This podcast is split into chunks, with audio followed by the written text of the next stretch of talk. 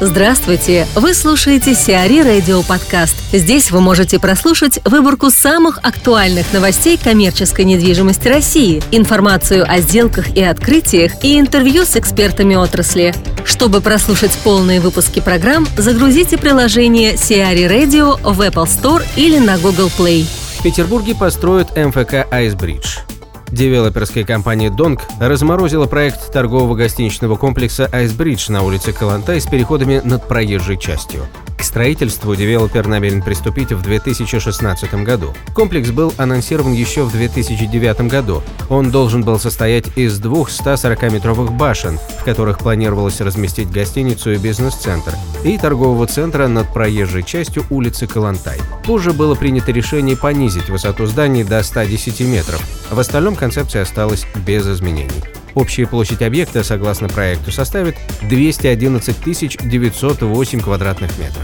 Илья Андреев, вице-президент НАИБИКАР о строительстве МФК «Айсбридж». А, ну, времена в настоящее время действительно непростые, однако это, безусловно, не значит, что нужно замораживать все проекты и прекратить их реализацию.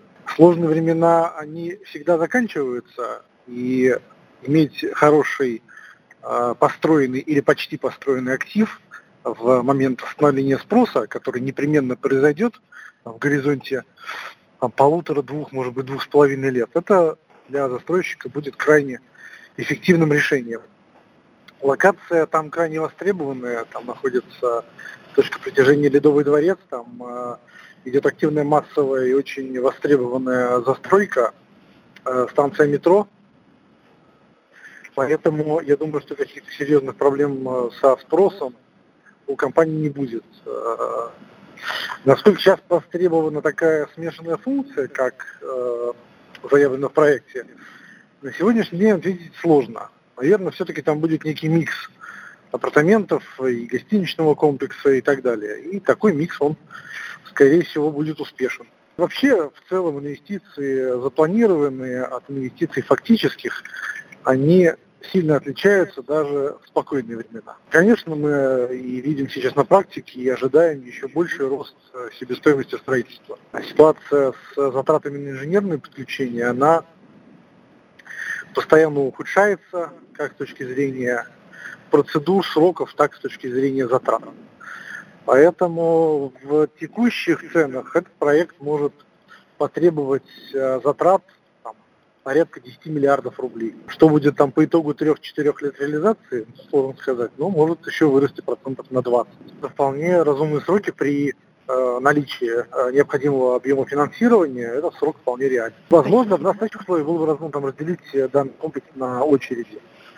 Но это, это, это будет минус, соответственно, для первой очереди. Поэтому с маркетинговой точки зрения, конечно, его имеет смысл строить целиком. Adidas купил склад в Подмосковье. Спортивный ритейлер Adidas Group покупает у ПНК Group 120 тысяч квадратных метров в складском комплексе Чехов-2. В данном комплексе немецкая компания арендует около 60 тысяч квадратных метров. Еще 62 тысячи находятся в аренде у ритейлера Интер, который намерен урезать арендуемую площадь до 12 тысяч квадратных метров. По разным оценкам, Adidas мог заплатить за складской комплекс от 30 до 100 миллионов долларов. ЗИЛ получил концепцию. Компания RRG, консультант проекта в части коммерческой недвижимости по заказу группы LSR, разработала концепцию размещения коммерческих помещений первой очереди проекта на территории бывшего завода имени Лихачева. На территории в 65 гектар группа ЛСР возведет полтора миллиона квадратных метров недвижимости, в том числе 950 тысяч жилья, а также объекты социальной инфраструктуры, спортивные и образовательные объекты, офисные здания, отели, парки площадью почти 20 гектар, сообщает пресс-служба RRG. В ходе работы над проектом размещения коммерческой недвижимости специалисты RRG провели кластерный анализ урбанистической среды вокруг ЗИЛа, составили прогнозы и сценарии развития окружения проекта на среднесрочный период, рассчитали дневное и ночное население территории в будущем, определили требуемый баланс нежилых помещений в проекте. Автодор обустроит М11. 13 многофункциональных зон и 64 площадки отдыха будут размещены вдоль платной трассы М11, которая будет введена в эксплуатацию в 2018 году. В многофункциональных зонах расположатся кафе, супермаркеты, гостиницы, АЗС, автомойки, стоянки и станции технического обслуживания, вертолетные площадки, а зоны отдыха включат в себя беседки, мусоросборники, санитарные блоки и рекреацию.